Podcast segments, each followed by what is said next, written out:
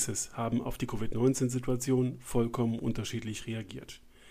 Allen ist jedoch gemein, dass die starke Rolle von Nominalkapital einer wachsenden Bedeutung von Realkapital gewichen ist. Und dieses Thema durfte ich mit zwei Single-Family-Officern auf dem Prestel Family Office Forum in Wiesbaden, das im September stattgefunden hat, auf einem Panel diskutieren. Ich habe mit Ralf Lück und Markus Flack, die beide Private Equity Investments steuern, einmal strategisch und aktiv, andererseits dann passiv und als Finanzinvestment, diese Fragestellung besprochen. Sie hören die Aufnahme aus Wiesbaden und hiernach ein Gespräch mit dem Macher des Prestel Family Office Forum, mit Tobias Prestel von Prestel und Partner. Mit ihm werfe ich einen Blick zurück auf die letzten neun Jahre Family Office Forum in Wiesbaden und auf der ganzen Welt und im großen Bild, dem gemeinsamen Podcast des Private Banking Magazin und ETA Family Office, nun viel Vergnügen mit wirklich guten Leuten und relevanten Themen aus der Family Office Praxis.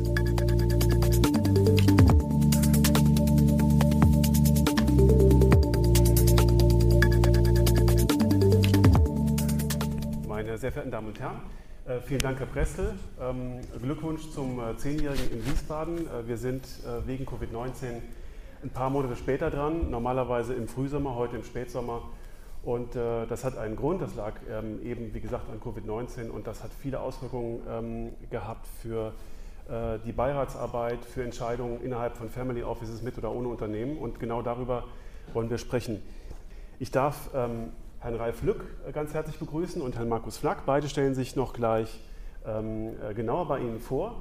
Äh, wie gesagt, Ausgangspunkt war, dass wir eine Sondersituation haben, die ähm, alle Entscheidungsträger im operativen ähm, und im strategischen äh, Family Office Bereich äh, stark betroffen haben.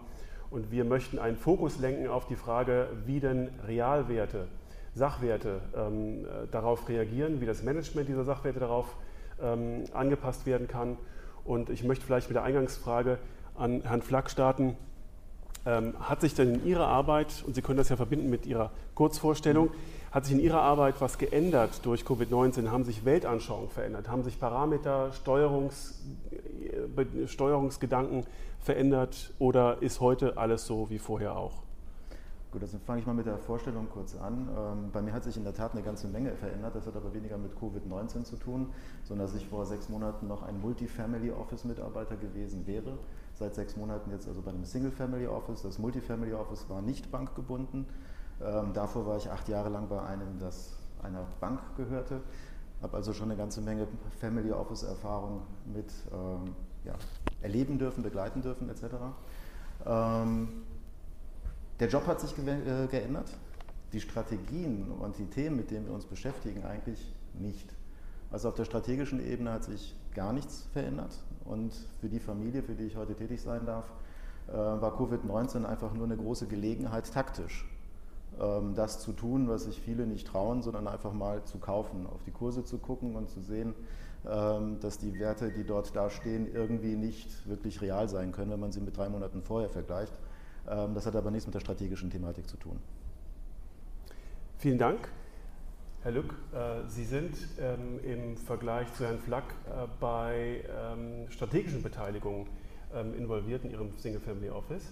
Hat sich Ihre Welt, hat sich Ihre, ähm, Steuerungs, äh, haben sich Ihre Steuerungsparameter verändert in den letzten Monaten? Ähm, muss ich fairerweise sagen, nein. Nochmal auch eine kurze Vorstellung zu meiner mhm. Person. Ich habe nicht die lange Erfahrung im Family Office Bereich wie Herr Flack. Ich war 15 Jahre als CFO tätig, bevor ich dann die Seiten gewechselt habe auf die andere Seite des Flusses gegangen bin und ein Single Family Office betreue mit dem Schwerpunkt in der Assetklasse Beteiligung, einem Beteiligungsportfolio. Ähm, um auf die Frage Hermes zurückzukommen, einfach vielleicht noch ein bisschen kurz zu dem Businessmodell. Das eine äh, ist im Bereich Gesundheitswesen, branchenbezogen, ein Schwerpunkt in dem Portfolio und das zweite ist ein Thema auch, wo wir Direktinvestitionen halten im Bereich IT, IT-Security und damit Ihre Frage aufzugreifen. Beides Bereiche, die äh, direkt und indirekt einfach durch die Sondersituation der letzten Monate profitiert haben. Äh, und zu der Frage strategisch-taktisch, Direktinvestitionen in die Portfolien machen wir eigentlich immer aus der Entscheidung heraus, dass sich sowohl äh, das Geschäftsmodell als auch das operative Modell der Gesellschaft Through the Cycle, also komplett in guten wie in schlechten Zeiten entsprechend rechnen muss. Das heißt, wir haben aus Investorensicht immer eine langfristige, mittelfristige Perspektive in den Geschäftsmodellen bei den Beteiligten, die letztendlich in meinen Augen auch die Asset-Klasse dann auszeichnen. Jetzt hat sich durch Covid-19 ähm, die Außenwelt aber sehr stark geändert. Wir haben einerseits schon seit vielen Jahren die Fragestellung der säkularen Stagnation, also Wachstumsraten, Inflationsraten, alles, was ähm, auf diesem Globus irgendwo Wachstum ähm, signalisiert, ähm, äh, friert langsam ein. Ähm, das haben wir auch verbunden, verbinden können mit einem immer langsam werdende, langsamer werdenden Superzyklus, der jetzt durch Covid-19 beendet worden ist. Wir treten in eine neue Konjunkturphase ein. Gleichzeitig ähm, haben wir aber eine Asset Inflation. Wir haben Rettungsgelder, die massiv in dieses Wirtschaftssystem gepumpt worden sind und die werden sich irgendwann ihren Weg äh, durchsuchen und werden dahin durchsickern, wo wir alle investieren, also in Sachwerte. Das heißt, äh, eine stark gestiegene Menge an Nominalkapital sucht sich seine, seinen Weg in vergleichsweise gleich gebliebene Mengen von Sachwerten, ähm, Private Equity Beteiligung, Unternehmen, Aktien, äh, Gold, was immer Sie wollen, Immobilien.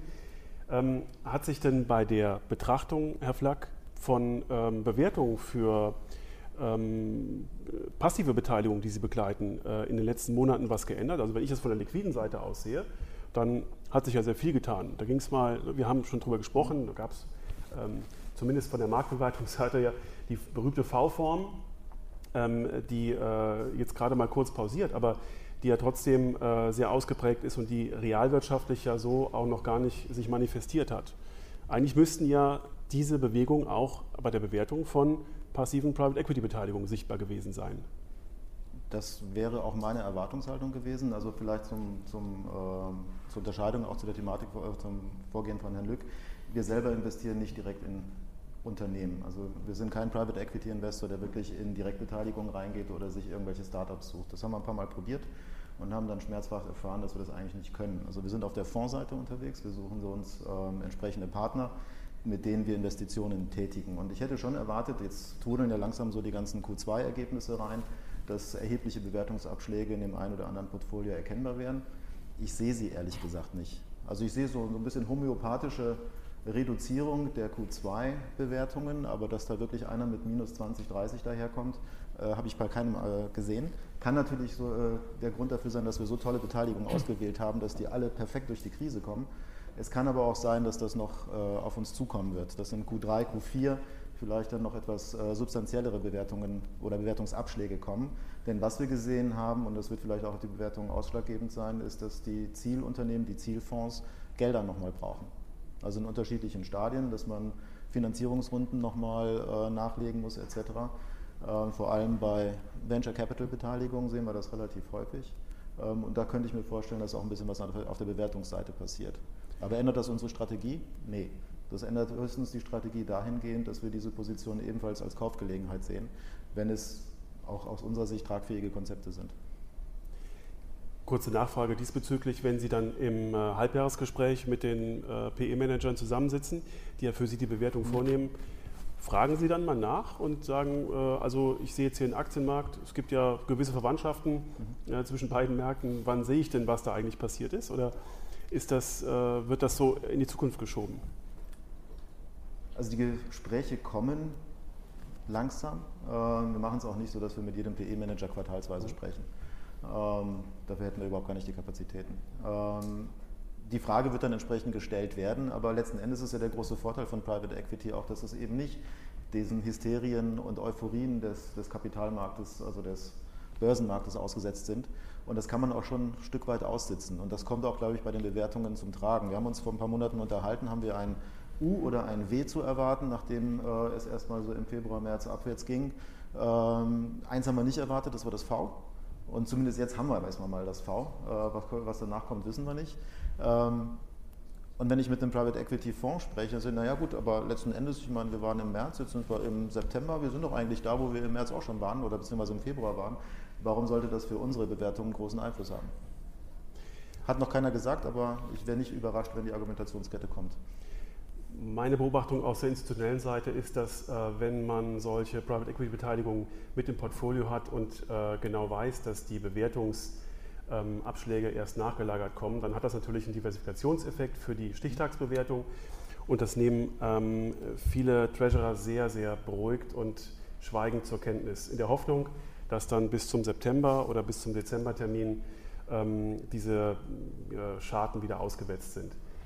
Herr Lück, wenn Sie strategisch in äh, Unternehmen gehen und sich die äh, Weltwirtschaft verändert, ähm, äh, gibt es dann aus Ihrer Sicht als strategischer Investor Anpassungsbedarf? Äh, gehen Sie in die Boards rein?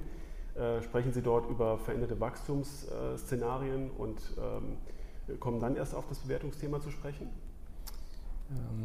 Auf alle Fälle ja. Also das Monitoring und Screening, das ist ja das, was die Assetklasse auch auszeichnet und auch einer der Hürden ist. Das heißt, ob jetzt PE indirekt oder direkt, Sie haben einfach die Aufgabe als Investor dann aktiv, im aktiven Management letztendlich äh, die Wertschöpfung oder das operative Business äh, zu, zu steigern, nachhaltig hoffentlich.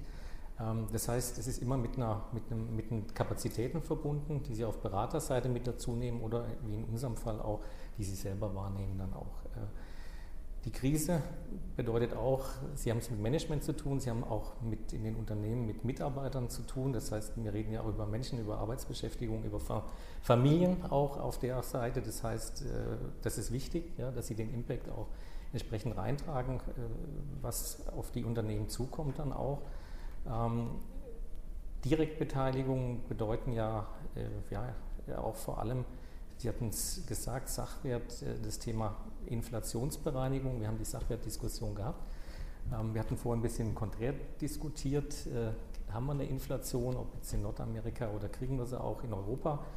Ähm, ich persönlich aufgrund der, der liquiden Mittel, die seitens der Notenbank in den Markt gepumpt wurden und der, des Verschuldungsgrad auch unserer staatlichen Institutionen, auch im europäischen Raum, bin davon fest überzeugt, dass im Sinne einer Preisveränderung auch das Thema Inflation eine große Rolle spielt und dass wir die Zinserhöhungen, die volkswirtschaftlich im Lehrbuch eigentlich folgen müssten, bei einer gesteigerten Inflation nicht kommen würden, sodass die Assetklasse an sich aufgrund auch der Überrenditen, die in diesem Markt erzielt können durch dieses aktive Management und das Screening und die Betreuung letztendlich dann auch ähm, realisiert werden können und dann auch verdient werden können.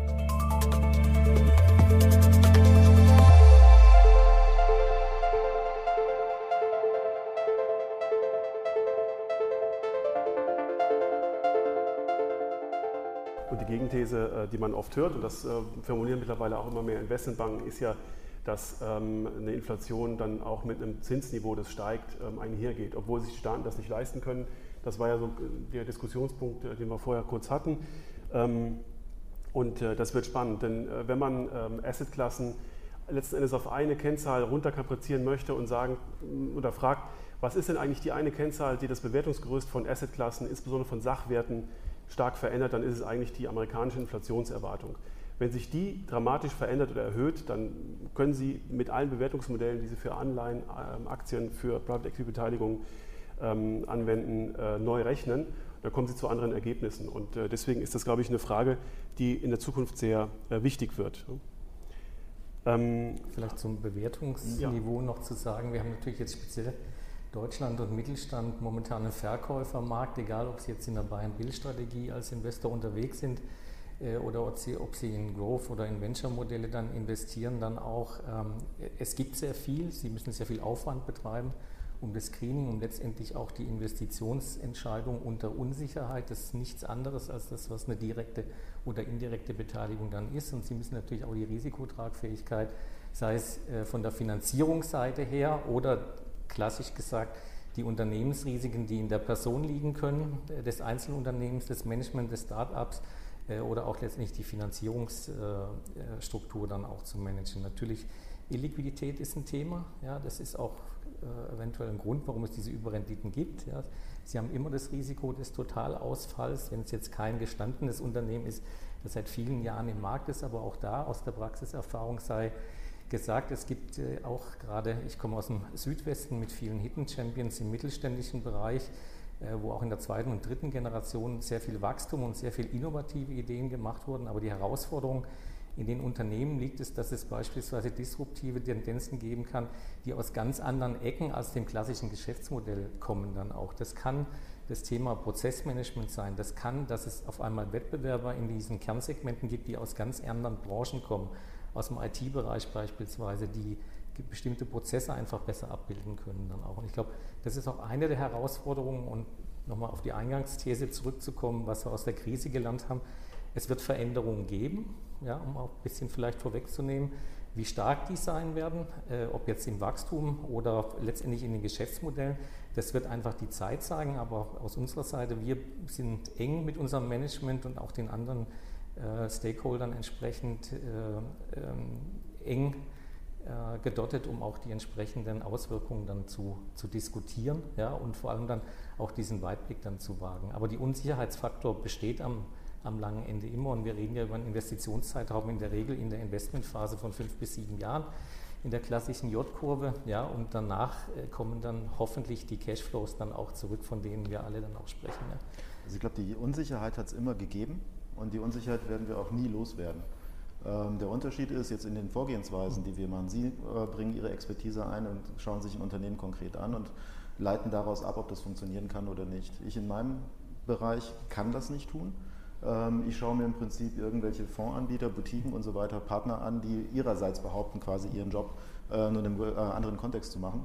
Ähm, schauen wir die an, wir haben die in der Vergangenheit gearbeitet und schaffen dies in der Zukunft auch nochmal so ähnlich hinzukriegen. Und das ist eigentlich völlig egal, ob wir die Unsicherheit heute haben, getrieben durch Covid, oder ob wir sie vor mittlerweile zwölf Jahren hatten äh, mit, dem, mit der Finanzkrise oder ein paar Jahre davor mit der Dotcom-Blase oder ein paar Jahre davor mit LTCM und ein paar Jahre davor mit Russland und ein paar Jahre davor mit Pünktchen, Pünktchen, Pünktchen, Pünktchen. Das hat es immer gegeben, das wird es immer auch geben. Und ähm, ich habe jetzt gerade nochmal auf unseren Titel da geguckt, da steht ja der Aufstieg von Realkapital und Covid-19 vorne äh, davor. Für mich gibt es in meiner Denkwelt auch keinen Aufstieg des Realkapitals, sondern Realkapital war bei vermögenden Unternehmerfamilien immer Nukleus und auch Hauptbestandteil des Vermögens. Oder ich kann mal zurückfragen, wie viele Leute kennen Sie, die mit Nominalkapital reich geworden sind? Also mir fällt ein, die Familie Rothschild, die irgendwann im 19. Jahrhundert Kriegsanleihen von Frankreich zu 70 emittiert hat und zu 100, glaube zwei, drei Jahre später zurückkaufen konnte. Ähm, aber danach wird es schwierig, sich mit Nominalkapital wirklich ja, Vermögen zu zeigen. Oder ich bin jemand, ein Emissionshaus, ich begebe die Dinger. Dann gibt es Gebühren, ist auch super. Ähm, Realkapital ist für mich immer das Thema, was eigentlich langfristig dazu führt, dass ich irgendetwas habe. Ich habe es auch mal so flapsig gesagt, in meinem Schrank gibt es nur zwei Schubladen. Die eine Schublade ist das, was ich habe, und die andere Schublade ist das, woran ich glauben muss. Und nehmen Sie jedes Kapitalanlageprodukt und versuchen es mal zurückzuführen. Das eine oder das andere können Sie einsortieren. Bei den Schubladen, die ich habe, Solange keine Enteignung kommt, kein Krieg kommt oder irgendeine andere Verdummung passiert, ist etwas, was mir bleibt. Und das wird durch Covid genauso sein, das wird auch genauso sein in der nächsten Krise, die in fünf Jahren, zehn Jahren, keine Ahnung wann kommen wird. Kleines Statement. Damit ist das Nominalkapital in der Schublade, woran ich glaube. Die neue Rolle für Nominalkapital. Also ich meine, wer nutzt wirklich effektiv Nominalkapital? Das sind diejenigen, die hauptsächlich reguliert sind, weil sie es müssen. Oder wie viele Treasurer sind richtig heiß drauf, eine minus 1, 2, 3 Prozent Anleihe zu kaufen? Ja, oder nehmen Sie Family Offices, die jung sind und die ähm, ihren Verkaufserlös vor einem halben Jahr oder vor einem Jahr ähm, bekommen haben und glauben, dass der Markt vor Covid-19 viel zu teuer war, um einzusteigen mhm. und gewartet haben und sich dann nicht getraut haben, einzusteigen. Also ähm, viele sitzen gezwungenermaßen auf Nominalkapital oder eben aus, auf, aufgrund der Tatsache, dass sie eben ähm, zu lange gewartet haben. Und die fühlen sich natürlich jetzt getrieben, in ihren Markt einzusteigen, sowohl in ihren als auch in ihren und ihre Preise mit nach oben zu treiben. Und ähm, haben Sie in den letzten sechs Monaten äh, Veränderungen festgestellt? Sie sagten, es gibt ähm, Kapitalanforderungen, weil es jetzt vielleicht Opportunitäten gibt. Ich bin auch der Meinung, der MA-Markt generell wird äh, nach Covid-19 relativ stark ansteigen, weil es eine industrielle Konzentration geben wird. Im mittleren Bereich, im großen Bereich, überall. Das sehen wir jetzt auch schon zum Teil. Und ähm, damit ist ja Ihr Markt ähm, gerade bei einer breit, beim streitgestreuten Portfolio auch betroffen. Sehen Sie das schon? Also das Geld kommt, das die Preise weiter treibt und mhm. dass wir die Inflation in diesem Asset Price Inflation haben. Klar, sehen wir. Also Immobilienmarkt, jetzt mal um Private Equity und Co. zu, verlassen ähm, ist auch ein Thema, wo im Prinzip die Preise gestiegen sind und man sich wirklich an die Stirn fassen muss, wenn man sagt, was für Bewertungen man bezahlen muss, um, um irgendwie noch irgendein Grundstück zu ergattern. Aber das ist ja auch nichts Neues jetzt im Moment. Mhm. Was habe ich denn für eine Wahl? Also wir haben ein Liquidity-Event und auch meine Familie hatte zweimal ein Liquidity, äh, also schönes Liquiditätsevent durch Verkauf. Dann liegt die Kohle halt erstmal da. Am Anfang ist es schön, dass die Kohle da ist und man hat auch eine gewisse Geduld. Und dann irgendwann wird man nervös, weil man muss ja irgendwas damit machen. Und dann stellt man fest, das, was ich heute damit machen kann, ist viel teurer als das, was ich vor zehn Jahren damit machen konnte. Ja, aber sorry, so ist die Welt nun mal. Und ich muss versuchen, innerhalb dieser Thematiken, die ich heute noch zur Auswahl habe, vielleicht irgendjemanden finden, der ein bisschen smarter ist oder ein bisschen mehr Glück haben oder einfach akzeptieren, dass ich mit Private Equity vielleicht zwischendurch mal nicht 20 mal 20% IRR einfahre, sondern 12 oder 6 oder 8 oder was auch immer. Aber auf jeden Fall mehr als 0. Ähm, das ist vielleicht eine neue Realität, die durch, diese, durch dieses viele Geld kommt. Ich habe keine Ahnung, wie lange das dauern wird, wie lange das so anhält. Ähm, ich glaube aber immer noch, dass ich mit, sagen wir mal, einer vielleicht zu teuer gekauften Immobilie in einer ordentlichen Lage oder mit einem vielleicht ein bisschen zu teuer verkauften Unternehmen mit einer guten Story oder in meinem Fall entsprechend dem Fonds besser fahre als mit einem Kontoguthaben oder irgendeiner Staatsanleihe. Hier letztendlich nur ein Zahlungsversprechen an ist. Genau. Wenn wir ähm, äh, in äh, so einem hybriden Family Office mit noch einem aktiven Unternehmen, das vielleicht einen Treasurer äh, beschäftigt ähm, und die Family Office-Seite nebendran be äh, betrachten, dann gibt es da schon zwei ähm, Wahrnehmungen, ähm, äh, die beschreiben, äh, mit welchen Hoffnungen man überhaupt Private Equity Beteiligung eingeht. Jetzt wird das operative Unternehmen selten Private Equity Beteiligung kaufen, ähm, oft aber vielleicht die daran hängende, das daran hängende Pensionsvermögen und die Pensionsverpflichtung aus dem operativen Unternehmen. Und wenn sich Treasurer und Family Officer zusammensetzen und ich das so ein bisschen mithören darf und mitbegleiten darf, dann ähm, höre ich, dass der Family Officer ähm, als Gegenthese ähm, zu der säkularen Stagnation von den säkularen Wachstumsfeldern spricht, die wir alle kennen. Also äh, Bevölkerungswachstum in ähm, Afrika, steigender Reichtum in Asien, ähm, äh, steigende Gesundheitsbudgets, Digitalisierung und so weiter. Vielleicht kann ich mal an der Stelle in Ihre beiden Philosophien reinhorchen. Herr Lück, Sie haben uns schon Einblicke gegeben, welche ähm, Direktbeteiligung Sie suchen. Das waren vor allen Dingen Felder der Digitalisierung. Felder der Digitalisierung, also hier im nationalen Bereich. International sind wir auch über eine PE-Struktur dann auch im Bereich äh, IT auch investiert, weil wir einfach davon sagen, dass das Thema ja, äh, Prozessoptimierung, äh, Digitalisierung als Schlagwort einfach der, der Hebeltreiber in der Zukunft über alle Businesses sein wird dann auch. Ähm, das Thema Security, IT-Security, wir hatten ein Portfoliounternehmen, das in dem Bereich äh, Sicherheit, IT-Sicherheit auch unterwegs ist, dann auch im Corporate-Bereich ein, ein spannendes Wachstumsfeld und Sie haben es genannt, dann unser, das Kernthema Gesundheitswesen. Auch hier tut sich viel, ja, auch von der Seite ähm, ähm, Digitalisierung im Sinne äh, der, der, Abrechnungssysteme dann auch und auf der anderen Seite auch das Big Data Management und das Anbieten von Dienstleistungen rum, letztendlich um das klassische Thema ähm, äh, Kranken, äh, Krankenmanagement dann auch. Ja. Welche säkularen Wachstumstrends bilden Sie mit Ihrem Portfolio ab? Alle. Nein, also ähm, klar suchen wir auch auf die, äh, vermehrt die Themen, die irgendwie eine Zukunft haben. Also Digitalisierung ist ja nicht seit gestern ein wildes Thema. Ähm, die Familie, für die ich tätig bin, ist ein Pionier im Bereich Onlinehandel und haben ähm, entsprechend dort auch einige, äh, mittlerweile schon fast 20 Jahre Erfahrung äh, in, in, diesem Thema. Das heißt, sie sind auch von der Genetik her sehr, sehr affin für entsprechend dieses Thema und suchen entsprechend weltweit Anlagen ähm, aber auch Gesundheit und eben Sicherheit, äh, Digitalisierung, das sind im Prinzip diese Megatrends, äh, die überall gehypt werden. Auch da sehen wir, glaube ich, mehr Chancen als bei Daimler oder BMW. Also so leid es mir tun. Ich fahre sie gerne, aber kaufen, weiß nicht. Und wenn man auf der anderen Seite ähm, mit äh, den Treasurern spricht, äh, die in irgendeiner Form Private Equity Produkte einsetzen, dann sind das Puzzlesteine, die diese Trends ähm, äh, vielleicht eher als Ergänzung zu einem Aktienportfolio abbilden, dort wo man das vielleicht nicht so akzentuiert im Aktienbereich machen kann. Meistens aber verbunden mit Risikobudgets. Das heißt, ähm, die Geschwindigkeit, mit der jetzt neues Geld in diesen Markt reinkommt, zum Beispiel von den Familien, die ein Cash-Event hatten, das kommt eher von den Family Offices und meine Beobachtung ist, dass die Pensionskassen, institutionellen, gerade anfangen, ähm, nochmal umzudenken. Sie hatten ja schon so ein paar Wellen, in denen sie mehr Private Equity Beteiligung gemacht haben. Dass Hedgefonds in diesem Bereich eine neue Chance bekommen, glaube ich nicht, aber dass ähm, eben in Anführungszeichen die Exotik in diesen ähm, konservativen institutionellen Portfolios zunehmen wird durch vermehrt äh, Investitionen in Private Equity, das äh, sehe ich schon, aber das dauert etwas länger und viel länger als im Family Office Kontext.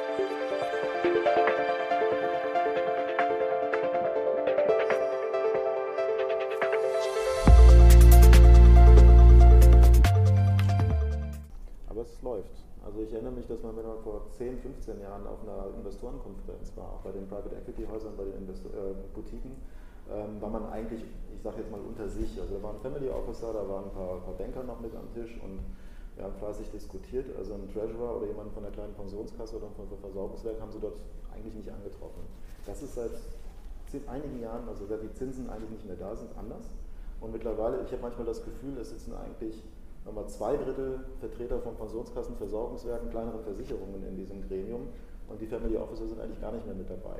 Gut, vielleicht kennt man sich dann schon und kriegt die Zahlen anders, aber äh, der Prozess hat massiv stattgefunden. Ich bin mal gespannt, ob das gut ist, aber das sehen wir in ein. Jetzt hat sich ähm, im Zuge dieser Erholung nach Covid-19 im Aktienmarkt herausgestellt, dass einerseits gute Bilanzqualitäten massiv aufgewertet haben im Vergleich zu kapitalbindenden Unternehmen und äh, diesen traditionellen nicht zyklischen Geschäftsmodellen. Das ist ein Aspekt, das ist branchenspezifisch, aber dass Nachhaltigkeit unglaublich gewertschätzt worden ist im Rahmen dieser Erholung, kann man Nachhaltigkeit im Private Equity Bereich auch abbilden oder prüfen oder in irgendeiner Form implementieren. Unterscheiden wir mal zwischen der Tatsache, ich habe ein Unternehmen, das nachhaltig geführt wird und ich habe ein Unternehmen, das qua Geschäftsmodell diesen SDGs dient, also irgendwas Gutes tut. Das ist ja was völlig anderes. Gehen wir mal zuerst auf die nachhaltige Unternehmensführung. Herr Lux, spielt das? Also aus der Praxis bezogen, äh, natürlich ist es äh, ein Wunsch, aber wir finden auch viele Unternehmen vor, wo das Management einfach im operativen Tagesgeschäft äh, gefangen ist, möchte ich einfach fast sagen, dann auch. Äh, äh, das ist eine schwierige Aufgabe, da muss der Impact auch von außen kommen, dann auch. Äh, das, was ich an den Maßgrößen zum Thema Nachhaltigkeit sehe, natürlich gibt es jetzt auch. Ähm, Investitionsverschiebung auch von institutionellen Investoren in, in dieser Anlageklasse dann auch. Äh, wie jetzt aber die Kriterien, die Nachhaltigkeitskriterien, also im Sinne äh, auch ähnlich wie beim Ratingansatz, ne, sind, glaube ich, die Standards, die gerade entwickelt werden, auch noch in, in Bewegung dann auch. Ja, da wird man abwarten dann auch. Ähm, ich glaube aber, nochmal auf äh, Ihre These zurückzukommen, klar sind die Kapitalmärkte sehr gut gelaufen. Wir haben wieder erwartende V-Formation gesehen. Aber ich persönlich glaube auch, dass äh, der Impact in der Realwirtschaft auch noch kommen wird, dann der negative Impact dann auch, weil äh, die Spuren, auch äh, wenn der Kapitalmarkt durch die Liquidität gewisse Themen vorweggenommen hat, dann auch irgendwann mal die Q2-Bilanzen hatten Sie erwähnt, Herr kommen jetzt raus, die nächsten Q4, Q3-Bilanzen dann auch. Und ich glaube einfach, dass die Realwirtschaft noch, noch ganz hart an diesem Covid-Thema ähm, knabbern muss. Aber bei mir ist das Glas auch immer halb voll, sodass ich auch sage, es gibt Chancen. Es gibt Chancen und für uns in der Investitionsentscheidung ist es immer wichtig, so als Generalist hatten wir gesagt, äh, denke eigentlich wie ein Venture-Kapitalist, äh, plane wie ein Stratege ja, und führe die Risiken in der Beteiligung, das Risikomanagement eigentlich wie ein Finanzexperte. Und das Wichtigste ist am langen Ende, du musst Execution machen, du musst auch die Dinge, wenn du als Erfolgsfaktor sagst, Du hast eine klare Zieldefinition, äh, du hast ein professionelles Management, ähm, du hast in einer gewissen Weise auch äh, eine offene Kommunikation. Dann kommt das Thema Nachhaltigkeit in dem Sinne dann auch rein und dann wird auch eine Investition in eine direkt oder indirekt im PE-Bereich dann auch, wenn die Auswahlkriterien stimmen und sie sich auch matchen letztendlich mit der Zielstruktur des Family Offices oder der Familie dann, dann wird es auch passen in meinen Augen. Ja. Das Angebot ist, glaube ich, da. Es waren ja auch heute einige Vertreter in allen Lebensphasen oder des Unternehmens dann auch da. Ähm, es ist im Endeffekt auch immer eine, eine, Entscheidung, wie will ich mit meinem Geld umgehen ja, und welche nachhaltige, langfristige Perspektive habe ich. Ja. Direktbeteiligung noch als Risiko, Sie müssen auch ein finanzielles Puffer haben. Jetzt nicht bei PE, da ist der Kapitalabruf klar, aber wenn Sie direkt investieren, äh, ob auf der Passivseite, dann im Equity oder auch im FK-Bereich. Äh, Sie müssen Reserven einbauen und Sie müssen auch aktiv im Treasury-Bereich die Unternehmen dann auch begleiten in dieser Phase. Ja. Und dann brauchen Sie Kapazitäten und auch Ressourcen dazu. Und das ist auch vielleicht, daraus kommt dann auch der Mehrwert, weil ich aktiv quasi diese Beteiligung in dem Bereich Realwirtschaft dann auch als Realkapital dann steuern und nachhaltig im Sinne des Wachstums dann den Unternehmenswert und damit meinen Equity-Wert steigern kann. Herr Flack, Ihre, Ihre PE-Prospekte werden bestimmt auch verziert durch äh, Nachhaltigkeitssiegelchen, oder? Sind mittlerweile alle drauf, ja. Ähm, wobei ich sage auch, das erste Mal war ich, glaube ich, bei Ihnen, Herr Prestel, das war vor sieben, acht Jahren, auch hier auf der Bühne, da ging es um das Thema Impact Investments. Also es ist schon ein Thema, das uns seit sehr, sehr langer Zeit begleitet. Damals noch mit großen Stirnrunzeln, heute das eine oder andere Mal noch mit Stirnrunzeln. Ähm, wir bekommen diese Nachhaltigkeit jetzt aus dem liquiden Assets-Bereich jetzt erstmal verordnet und die PE-Branche folgt dem hinten dran. Für uns ist es kein Anlagekriterium. Also klar, wir rühmen uns jetzt nicht damit, Sex, Drugs und Rock'n'Roll in den, in den Portfolios zu haben, ähm, aber wir gucken jetzt auch nicht wirklich jede Position durch, ob das irgendwie drin vorkommt. Ähm, es wird sicherlich positive Effekte haben, ähm, aber für uns ist es kein Kriterium so, wenn nicht das äh, oder das erledigt ist, dann ähm, machen wir es nicht. Letzter Aspekt, Währungsdiversifikation im Private Equity Bereich. Ähm, äh, wir haben äh, im Vorfeld darüber gesprochen, ich kann liquide Assets ähm, auf diesem Globus streuen, wie ich möchte und kann mir da auch ein genaues Bild machen und mich dafür entscheiden, einen bestimmten Prozentsatz meiner liquiden Assets ähm, äh, nach Asien zu streuen, weil dort ein völlig anderer Industriestandardraum entstehen wird als in den USA oder in der westlichen Hemisphäre. Das kann ich alles bewusst steuern. Beim Private Equity, bei Private Equity Investitionen ist es ein bisschen schwieriger. Vielleicht ist es aber auch, was die Währungsdiversifikation angeht, schlichtweg egal, Herr Lück, oder?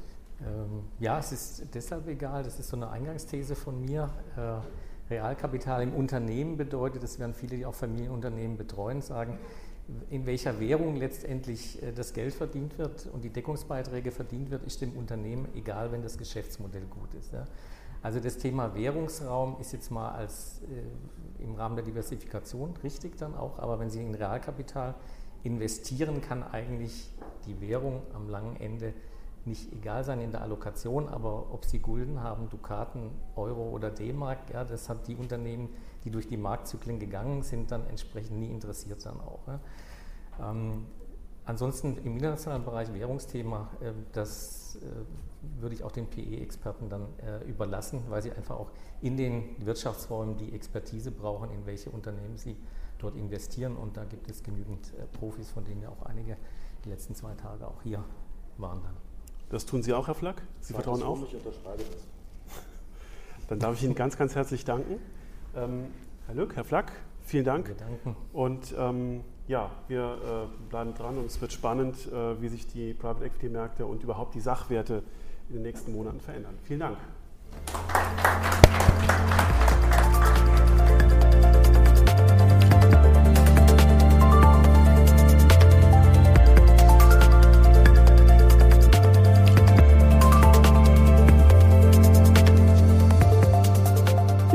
sonnigen Südwesten Frankreichs erreiche ich jetzt Tobias Prestel, dem ähm, Macher des äh, Prestel Family Office Forums, äh, das wir in Wiesbaden besuchen durften, wo wir unser Podcastgespräch aufnehmen durften. Herr Prestel, äh, vielen Dank, dass wir uns kurz im Nachgang ähm, auf Ihre Veranstaltung unterhalten können und herzlich willkommen im Podcast. Vielen Dank, Christian Hammes. Danke für die Chance, sich mit Ihnen mal länger unterhalten zu dürfen. Eine Freude. Danke auch nochmal im Nachgang für den fantastischen Beitrag beim Family Office Forum in Wiesbaden. Sie auf der Bühne bei dem Panel, das war ein Highlight. Dankeschön, das hat großen Spaß gemacht. Wir ähm, haben jetzt neun Family Office Foren in äh, Wiesbaden gesehen. Die haben sie organisiert. Sie haben im Prinzip ja, die Familie einer äh, damals noch sehr diffusen Branche zusammengeführt auf eine Plattform. Und da hat sich natürlich im Laufe der Jahre sehr viel verändert. Ich habe das selbst mitverfolgen dürfen als äh, Besucher äh, Ihres Bristol Family Office Forums und ich habe äh, festgestellt, es gibt äh, die Großen, äh, die ähm, ihre Angebotsspektren immer gerne erweitern. Es gibt viele kleine Schnellboote, die dazugekommen sind, die sich manchmal so als Spin-off der großen Family Offices ähm, abgespalten haben. Was sind Ihre Beobachtungen, äh, wenn Sie die deutsche Family Office Szene quasi aus Ihrer Brille der Veranstaltung betrachten? Eine Beobachtung ist ja erst einmal visuell. Visuell können wir feststellen, dass weniger Krawatten getragen werden. Ja.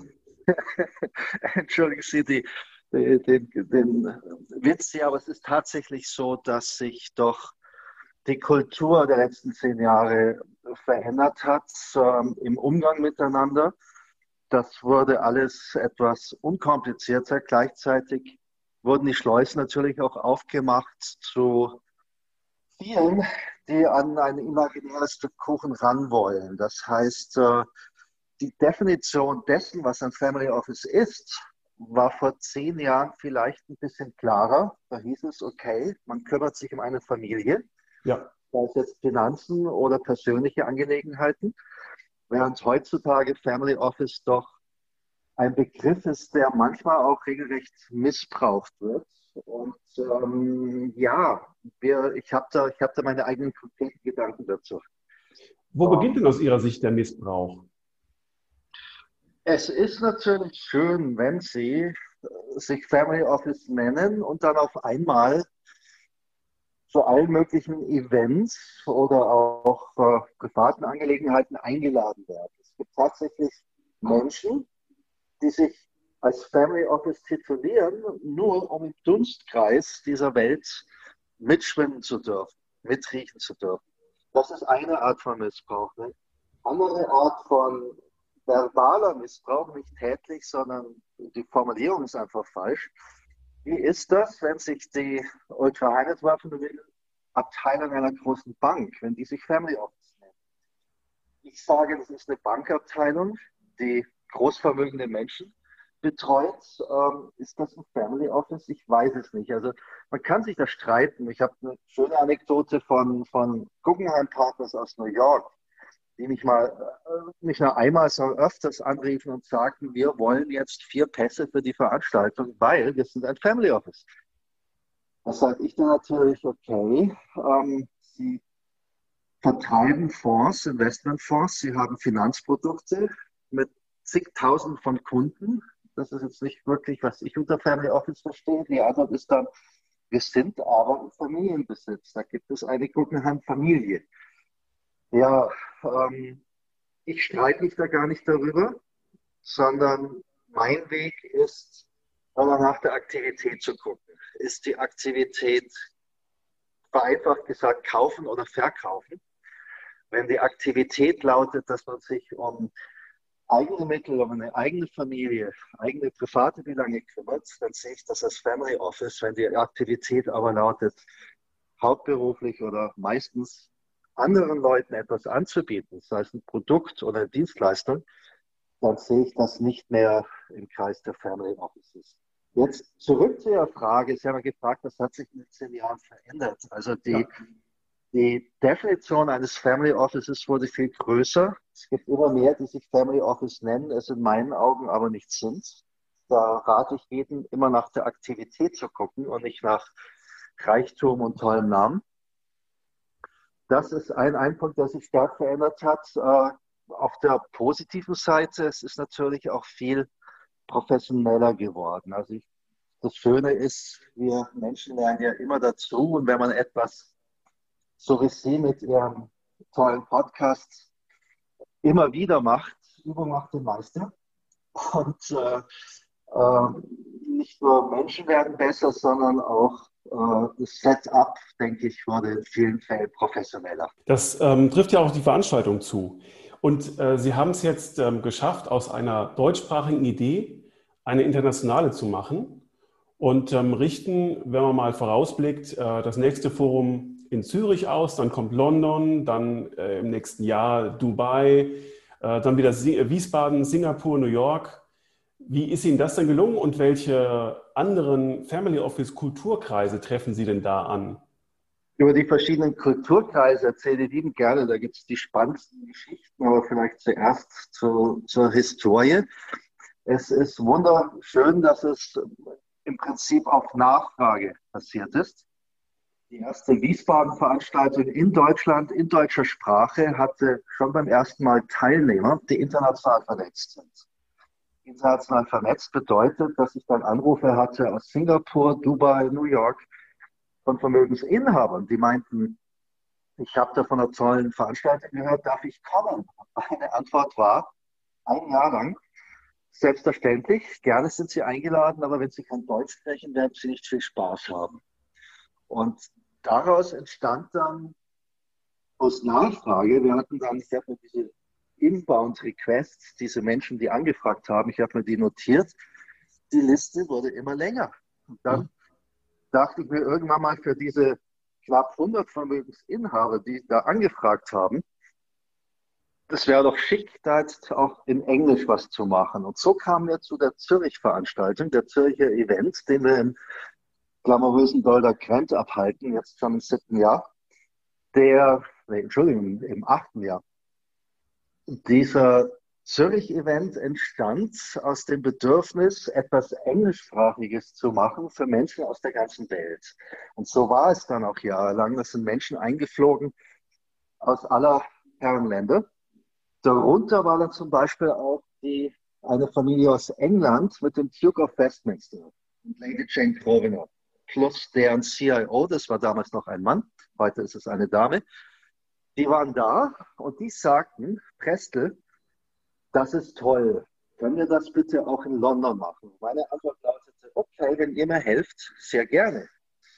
Und seitdem sehen Sie jetzt im siebten Jahr bei unserem London-Event Lady Jane Grosvenor und dem Westminster Estate, dem immerhin der Stadtteil gleichen Namens gehört, plus 6 Milliarden Pfund Cash äh, auf der Seite.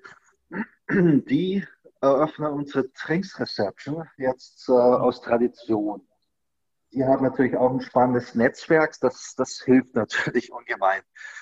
Und äh, ja, Christian Hammes, wer ist sonst noch in London unterwegs? Das sind ganz viele Araber. Es gibt viele Araber, die in London investiert sind, ein zweites Bein haben, dort auch gerne mal Zeit verbringen. In London kann man herrlich anonym auch leben. Etwas, das auch großvermögende Deutsche schätzen, by the way.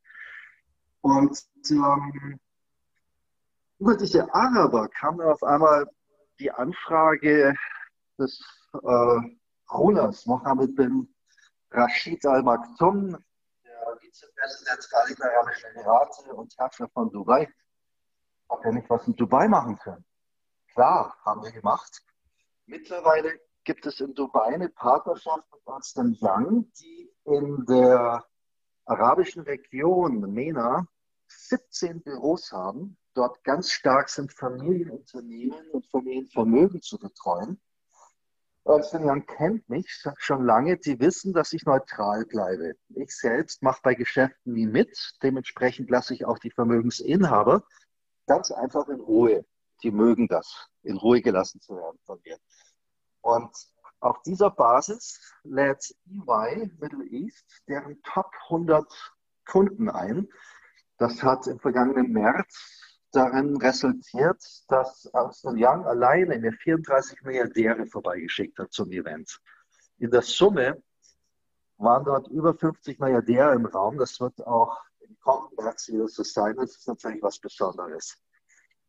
Ja, und bei diesen Events Wiesbaden, Zürich, London und dann auch Dubai, da liefen öfters Asiaten aus Singapur rum. Die haben einen unserer teuren Delegiertenpässe gekauft und standen dann aber doch noch relativ still in der Ecke und haben sich alles nur angehört, sehr passiv.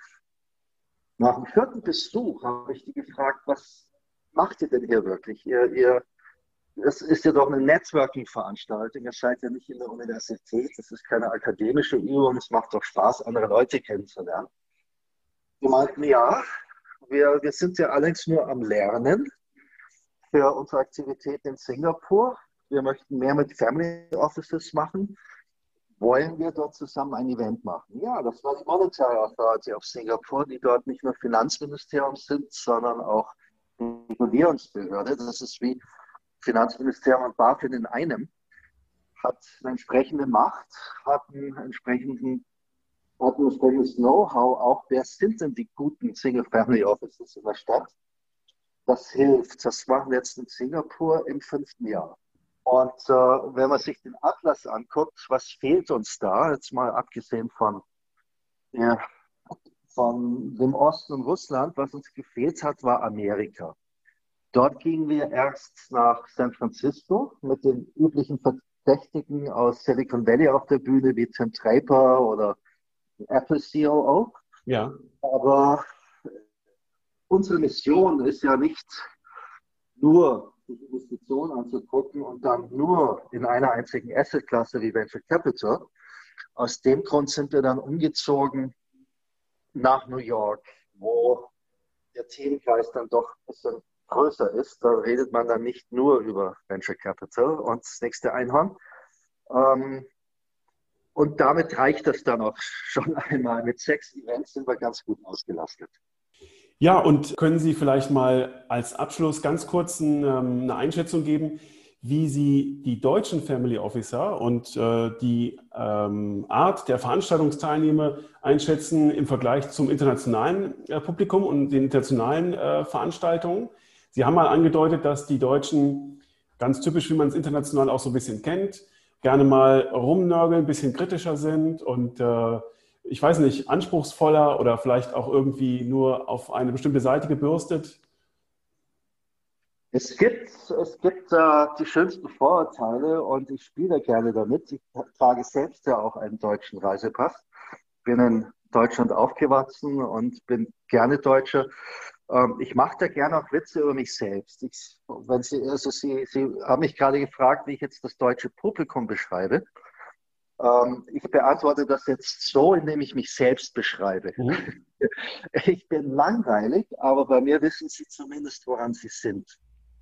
ich halte mich für zuverlässiger als Deutscher, wie man das von anderen Kulturkreisen erwartet.